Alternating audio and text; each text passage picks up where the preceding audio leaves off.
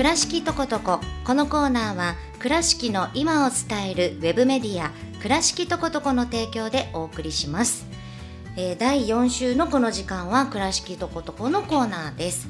倉とこのラジオ版倉敷とことこで取り上げたたくさんの情報の中からピックアップしてお送りしています、えー今日も倉とこのトイさんにお越しいただきました。こんにちは。よろしくお願いしまます。すさあトイさん今日ははいどんなお話でしょうか、えっとですね、去年から、えっとまあ、高校と連携した記事を作るということを最近多くやらせてもらってまして、そうですでまあ、よね倉敷商業高校であるとか、はいはい。州高校であるとか、うんまあ、過去にも何度か出演いただいた方もいるんですけど、はい。えっと、今回ひょんなことから、えっと、金光学園高等学校はいの生徒さんから、まあ、ちょっと声をかけていただきまして、うんうんまあ、実はここ僕金光学園出身で 母校なんですよね。なのでこれはちょっと 母校のためには一肌脱すがねばごないらないみたいな感じでですごい先輩。いや、うん、そうなんでしょうね。そうわかんないけど。はい。なので、まあ、ちょっとそういうところで、あの、うん倉敷ガラスという、まあ、倉敷の民芸品として、あの、はい青いガラスで結構有名なんですけど。うんうんうんまあ、それの探究活動という形で、あの、はいこの2年生の1年間ぐらいを、あの。いろいろ活動してこられた生徒さんがいられましてで、まあはい今日その紹介記事もまあ書いたんですけど、うんうんまあ、その記事を書いた本人というかその探究活動をやった、えっとまあ、グループの中のまあリーダー格の方、ということで渡辺文奈さんにお越しいただいています。はい、渡辺さんこんにちは。こんにちは。よろしくお願いします。だからこれあの倉敷とことこの記事を渡辺さんが書いたってことですか？そうですね。あのうん学校関係2パターンあってそはい。の学校の活動そのものを僕らが取材し、まあ、一般的に取材して紹介するっていうパターンと、はい。まあ、生徒たちがその探究活動のその成果の,、うん。あの発表の場の一つみたいな感じで、ウェブメディアに記事を投稿するという、まあ、機構みたいな感じの位置づけでうん。あのやってもらうパターンの2パターンが今ありましてで、まあ、うん今回はその後者のパターンなので渡辺さん自身が記事を書いたおっていうーそうなんですね。いや見せていただいたんですけどすごいですね。そうですね。もうこの放送に出るにあたってめっちゃ頑張って急ピッチで書きました。なるほどどうですか？自分が書いた記事が倉敷とことこのウェブのね載ってるってそうです気分で。すか？ねなんか一回見たと試作のやつを見たときに、うわ乗ってるわと思ってめちゃくちゃ感動して、もうなんかすごい感動しました。なるほどね。まあでもそのねあのし今回調べた探究授業授業で調べたこの倉敷ガラスなんですけれどもじゃあ渡辺さんの方からちょっと紹介してもらっていいですか、は倉敷ガラスは倉敷の民芸品で、うん。創始者の小谷晋三さんと息子の英二さんだけが作る吹きガラス製品のことです。あと日本遺産にも指定されているガラスです。でなんか型の中で吹きながら吹くことで生まれるなんかひねりモール模様っていうストライプ模様があるんですけどそれが有名なガラスです。今日持ってきていただいたんですよね。すごい綺麗なブルーですね。そうですね。これも小谷ブルーって言ってなんか深みのある落ち着いた青色でこれも有名なガラスになっています。ねえすっごい綺麗。ねえ。なんかねこう普通のなんかどうやってるんだろうっていうねうん。このちょっとこう渦巻いた感じのねね。デザインだったりとかね。すごく奥の深いこのあのこの小谷ブルー私好きだわ。うん。いいですよね。ねでこの倉敷ガラスはうん。なんか民芸品にっていう部類のガラスで生活の中で使われることによってうん。より洗練されるっていう用の美っていうのもあのあれですね特徴的なガラスです。なんか渡辺さんもちっちゃい頃からそれはい。使ってらっしゃったんですよね、そうですね、そのなんかちっちゃい頃に何気なく使っててうんそれでなんか自分の兄が吹きガラス職人になった時にそういえば使ってるわと思ってなんか吹きガラスそれで調べるって感じになりましたね。お兄さん吹きガラス職人なんですか？そうです。ね すごい。吹きガラス職人で。そうなんですね。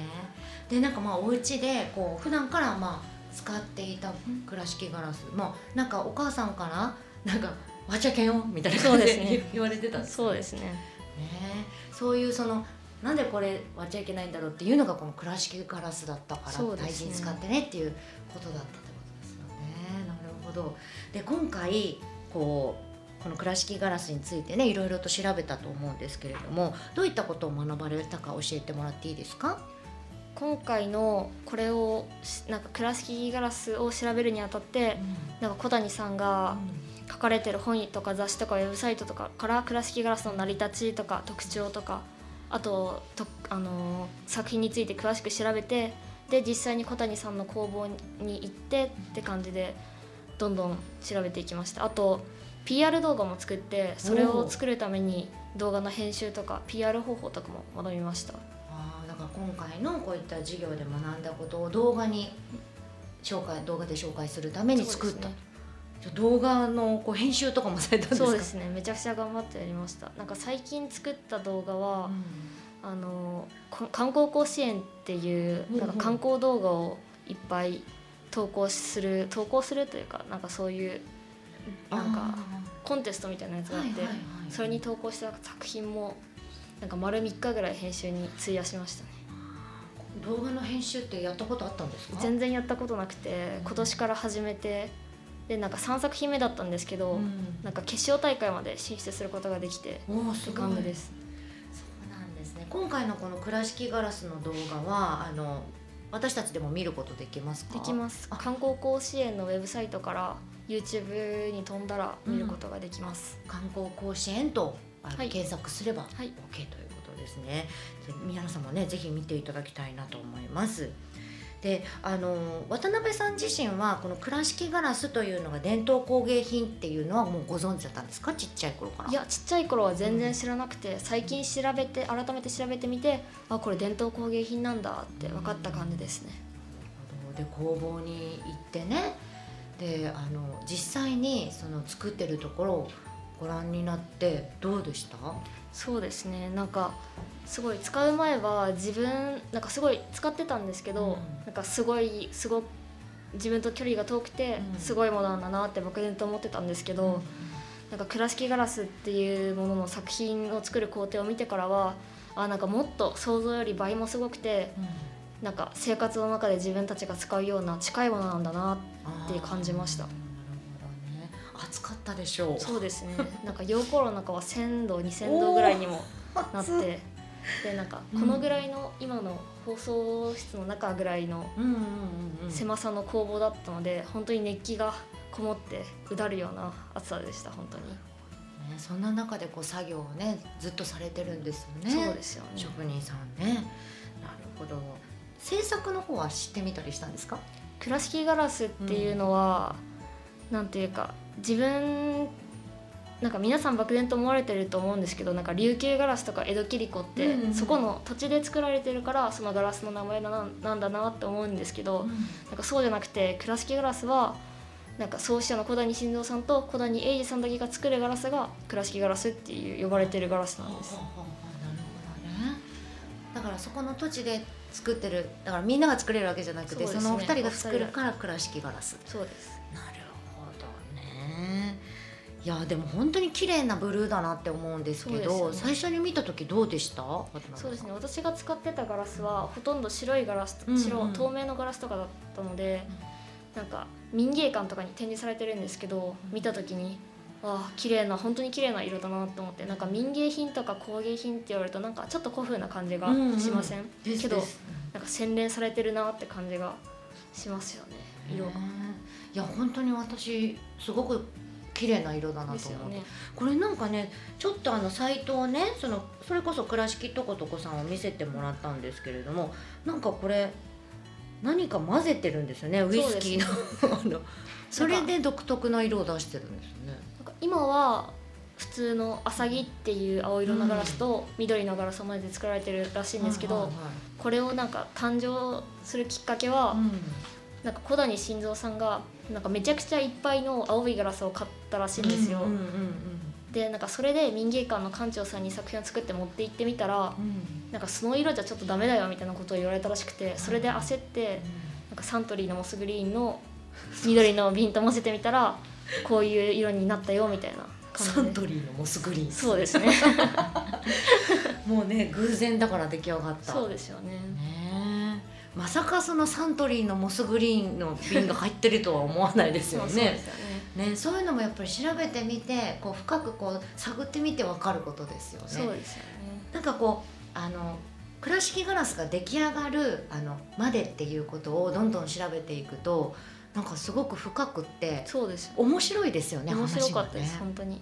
うん。なんか漠然なんなんて言うんですかね。全然そういうことを知らないまま使ってたらなんかそのありがたさに気づけないけど、うん。その詳しく調べてみることでなんかより親しみを持って使えるようになりました。そうですね。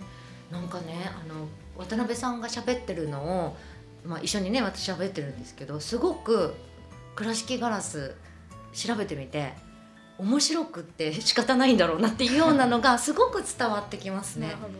そうですね。ね。めちゃくちゃ面白いですね。ね。だから自分の使っ、うんうん。ずっとちっちゃい頃から使ってたんでなんかルーツじゃないですけど、うん。なんかそういうのが知れたような気になってます。ねなんか若い子が漫画にこうのみのめり込んでうわーって読んでいくのと同じぐらいちょっと情熱を感じました。そうですね。今。ねえ。でもこういう自分が住んでる地域にこう伝統工芸品があるっていうことについてどう思いますか？そうですねあの倉敷ガラスは、なんか特に民倉敷の歴史にも関係したものだったので、倉敷ガラスを知ることでさらに倉敷市のことについてもより詳しく知れてなんか地元に愛着が湧きましたね。この地域に愛着がもっと湧きましたね。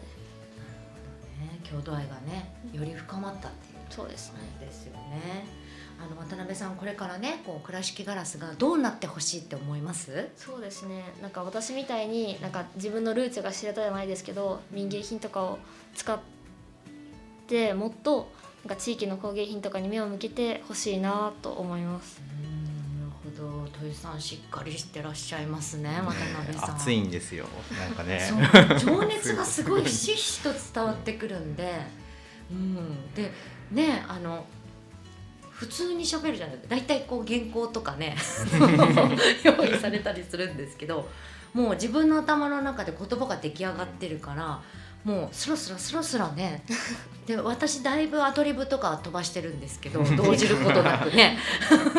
素晴らしいですね。ね。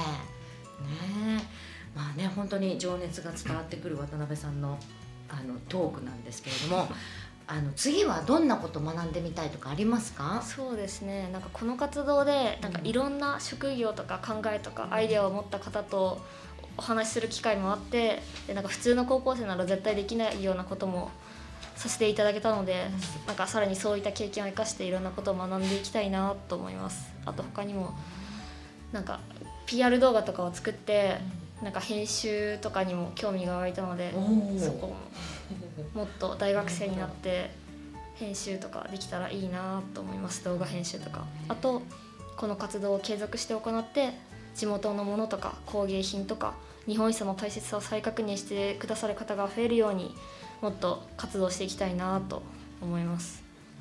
なんかこういう探究事業を通じて、まあ、あの伝統工芸品のこととかもそうなんですけど一つなんかこう自分はこういうことが好きなのかもしれない。例えば映像のね、あの制作とかね。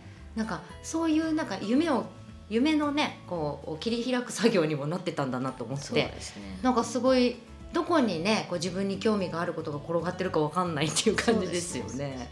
どうですか土井さん？なんかこうあのまあこのね記事を書い,、まあ、はい。書いてもらったんですけど、一緒にまあ作業もされたと思うんですけどどうですか？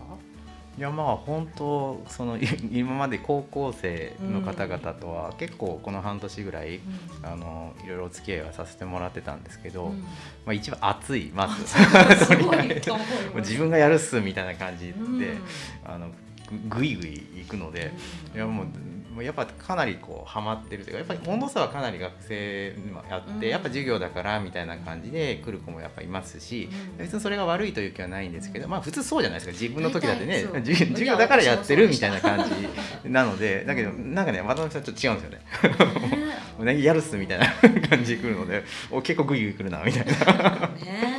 それだけこう魅力がね。そうですねもうなんかその自分の進路にもちょっとこう影響があったみたいなことを自分で言ってたんですけど、まあ、なんかそうやっぱこうなんか道を一つなんか見つけられた人のなんかこう強さみたいなのをすごい見てて感じますね。そういう意味ではちょっとあの倉敷とことこもねそういうお役に立ててよかったですそうですね。は ねえいや本当に熱かったでい。すね熱い熱い思いが熱い。